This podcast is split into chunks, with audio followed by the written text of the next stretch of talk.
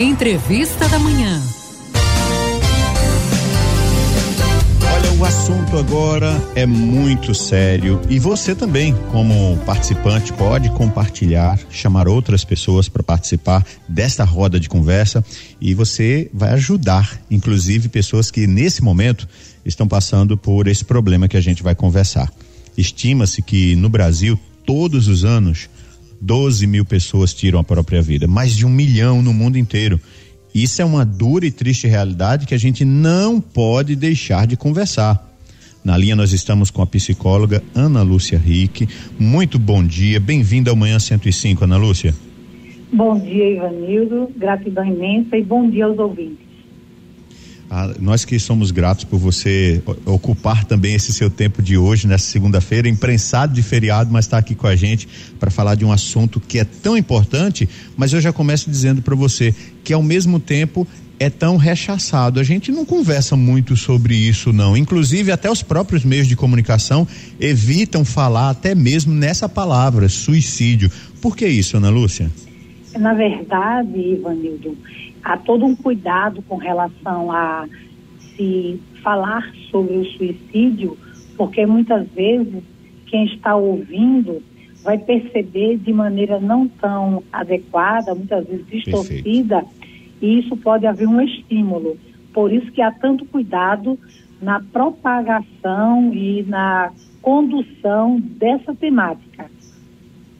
Muito bom, porque ao invés de ajudar, a gente pode atrapalhar e fazer com que esse número aumente, né, Ana? Exatamente. Inclusive ontem, eu olhando algumas coisas nas redes sociais, eu vi uma matéria sobre os K-pops, não é? Esses artistas coreanos, uhum. e de 10, dos 10 maiores K-pops, nos últimos cinco anos, cinco cometeram suicídio. Meu Deus. E a gente é vive uma, situação altíssima. 50% é, né, dos mais badalados, digamos assim. E a gente está vendo uma coisa, a gente acabou de sair do final de semana, muita gente nesse final de semana, ou na véspera de feriadão, como hoje, ao invés de significar um momento de alegria, se resume em mais um dia de tristeza. E agora, Ana, como viver um equilíbrio, buscar um equilíbrio mental diante de tanta coisa que a mente humana suporta? Será que levar a vida, como Zeca Pagodinho diz, deixa a vida me levar, a vida leva eu, é remédio, é saída ou não? Você tem que tomar posse da sua vida e ir adiante. É, na vida do ser humano ele tem que ser motorista, jamais passageiro. Ele não deve colocar a vida nas mãos de ninguém. Então, conviver com a perda não é uma coisa simples. Cada pessoa vai ter sua percepção, sua compreensão de como lidar com o luto. Algumas pessoas se afundam, ficam depressivas, tristes, chorosas, perdem o significado da vida. Outras pessoas, dentro de uma visão de compreensão mais ampliada, entendem que isso é um ciclo natural e que nós estamos aqui, nascemos, desenvolvemos, crescemos e morremos e a vida segue. A vida tem que ter um propósito, jamais essa história de deixar a vida me levar. E o propósito ele tem que ser altruísta e significativo, Ivanildo. Muito bom.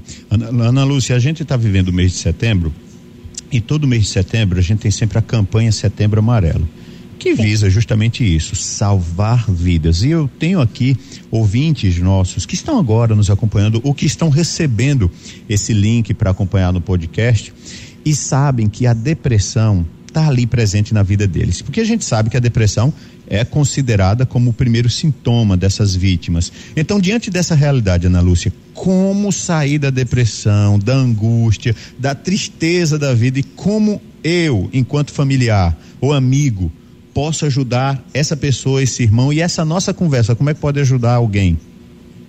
Primeiro ponto importante, Vanildo, é a pessoa procurar ajuda e querer ajuda.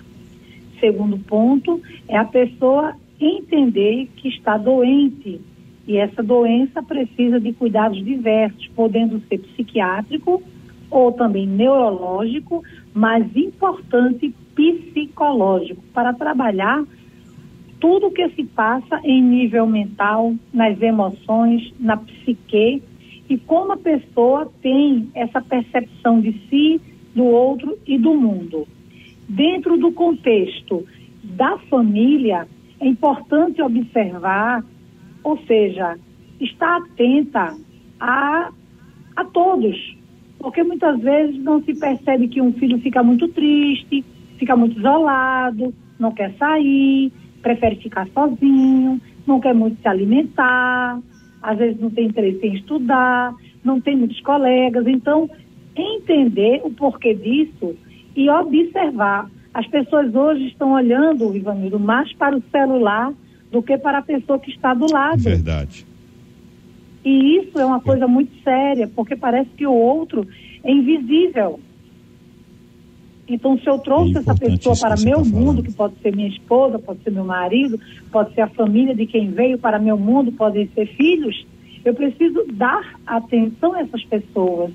E uma das grandes causas da depressão é a pessoa não se sentir viva, não se sentir importante, digamos assim, não se sentir sendo atendida nas suas atenções, minimamente um olhar, um sorriso, um estar junto, um dialogar, um conversar de maneira tranquila.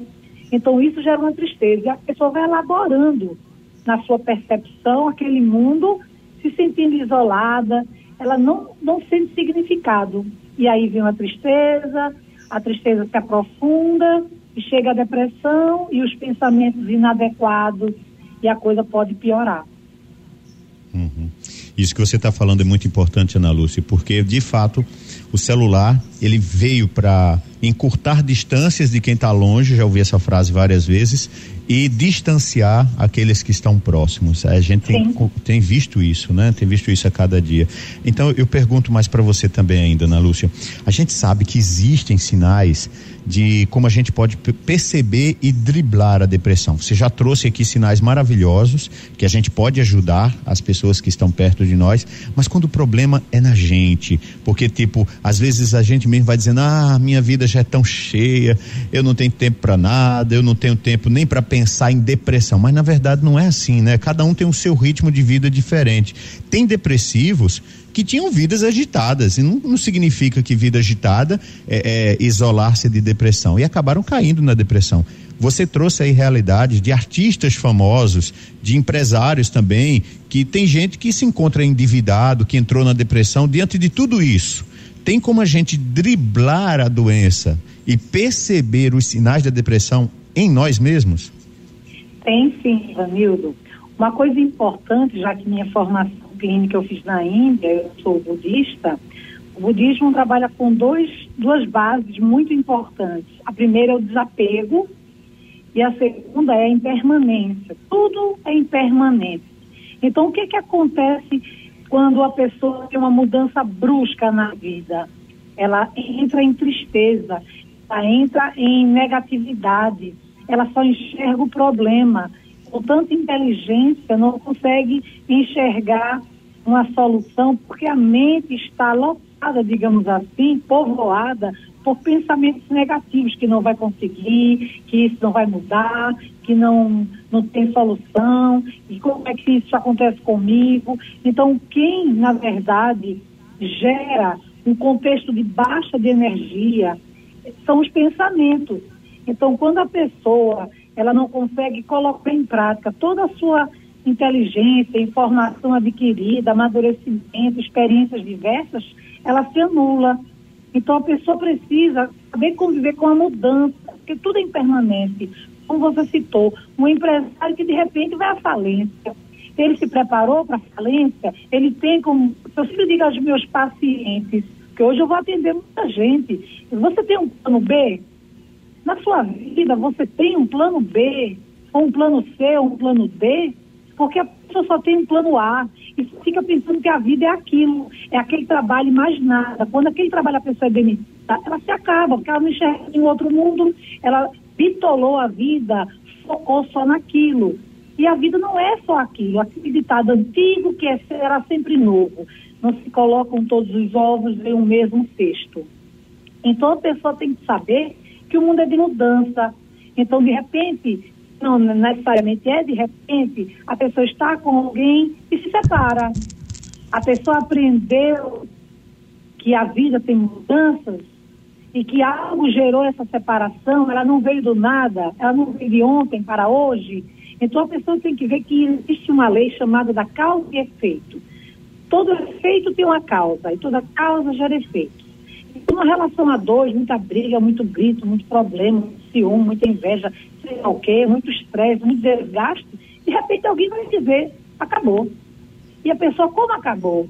Não, acabou, já era. Aí, pronto, aí a pessoa impacta, aí se afunda. Por quê? Porque não vê as consequências. Não entende que aquilo vai gerar mudanças. Agora, podem ser mudanças positivas, se a relação for positiva, e podem ser mudanças negativas para a percepção dessa pessoa, se as causas forem negativas. Então, o detalhe é que tudo vai gerar um efeito. Eu tenho que ficar atenta às causas, o que, é que eu estou provocando. Então é importante que a pessoa perceba que o mundo é de mudança. Então a pandemia foi uma mudança. Todo mundo saindo, passeando, se divertindo, indo e vindo à vontade. De repente todo mundo preso, aspas. E muita gente dizendo o que, é que eu vou fazer dentro de casa. Eu digo, dentro de casa você pode fazer tanta coisa, você pode brincar, sorrir, mas eu não posso caminhar, pode, caminhar dentro de casa. Ah, mas eu não posso sair para dançar, dança dentro de casa. Eu não posso sair para brincar, brinque dentro de casa. Já a pessoa não pode ressignificar esse momento e com isso afundou. Por isso que muita gente com depressão e muito sérios, graves, viu? Muito bem, é verdade, Ana Lúcia. Você, enquanto você falava também, até mesmo da sua formação religiosa, no cristianismo nós temos justamente essa realidade de ressignificar a nossa vida, a partir até mesmo daquilo que a gente vive, né? Eu, enquanto você trazia a, a, experiência daquela realidade também de coisas negativas que a gente vai enchendo, se a gente vai, inclusive o próprio Jesus dizia, se teu olho está ação, teu corpo todo está ação. E é uma das Exato. coisas que, uma das dicas importantes, é, que a, a gente já ouviu também, né? Mente sã, corpo são. Tem, tem várias é, realidades desse tipo. Mas hoje, no olhar das pessoas, a gente percebe também esses sinais de depressão, toda de essa realidade que saltam aos olhos, né, Ana? É, de sofrimento. Quando você diz assim, a minha formação religiosa, é tão interessante isso, que eu sou católica. Budismo não é religião, é filosofia de vida. Perfeito. Obrigado por, por trazer é esse ponto aí, de trazer justamente essa realidade para os nossos ouvintes que precisam também desses detalhes. E aí eu pergunto para você, Ana Lúcia, a gente também tem aquela expressãozinha. Vem cá, mas olha, fulano já disse que ia tirar a própria vida duas vezes e tá aí. Porque quem diz que faz, faz, não fica comentando não. Isso é uma fala que eu tenho como uma fala bem irresponsável, Ana Lúcia. O que é que você acha disso? É, na verdade, as pessoas às vezes não lembram que tem um dito popular e é um dito bíblico: palavra tem poder. E as pessoas dizem as coisas num ar de brincadeira e muitas vezes uma brincadeira pode virar uma verdade. Mas aquela pessoa depressiva que está com pensamentos inadequados, ela muitas vezes não diz e dá sinais. E sinais são isolamento, deixa de conversar, não quer mais sair, às vezes até não cuida de si mesma, não quer tomar banho, não quer sair da cama, que é um outro detalhe dessa pandemia. Três coisas perigosas nessa pandemia, Ivanildo. Cama, geladeira e celular. Muita gente Eita. começou a fazer tudo na cama, comer na cama, assistir televisão na cama, além de dormir, eh, assistir vídeo na cama, conversar na cama, passar o dia deitado. Não, você baixa energia. Cama é para dormir ou se estiver doente. Geladeira foi comer muito.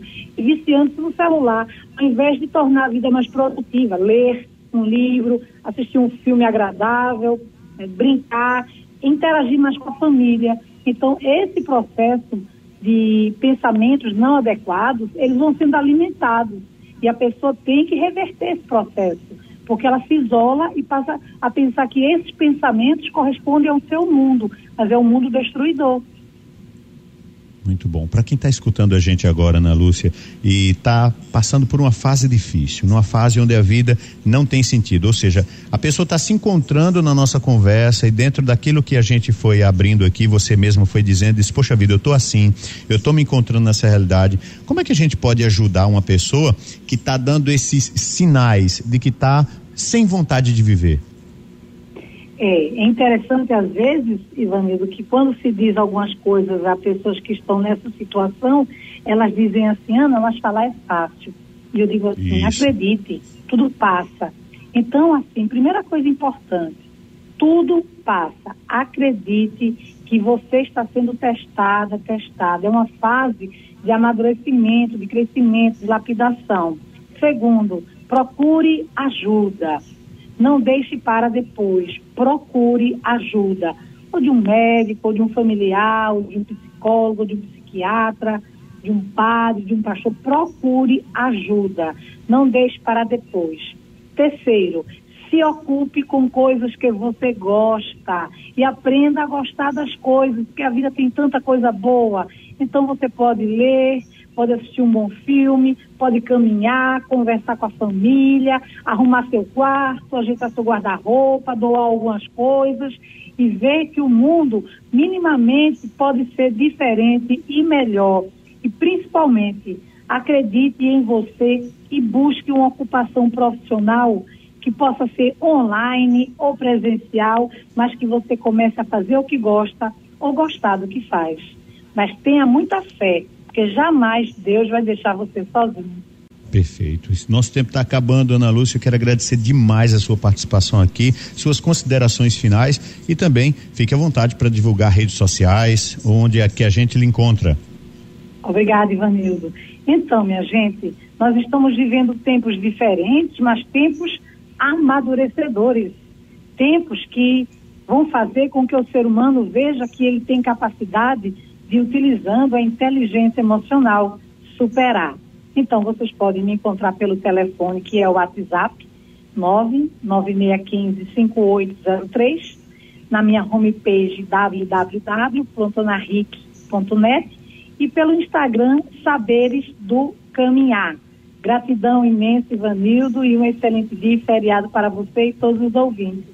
Ok, nós que agradecemos, conversamos aqui nesse momento especialíssimo de você que está conosco também, olha, muito conhecimento, muita coisa legal para você. Batemos um papo com a Ana Lúcia, ela que é psicóloga, e bateu um papinho sobre essa realidade do setembro amarelo.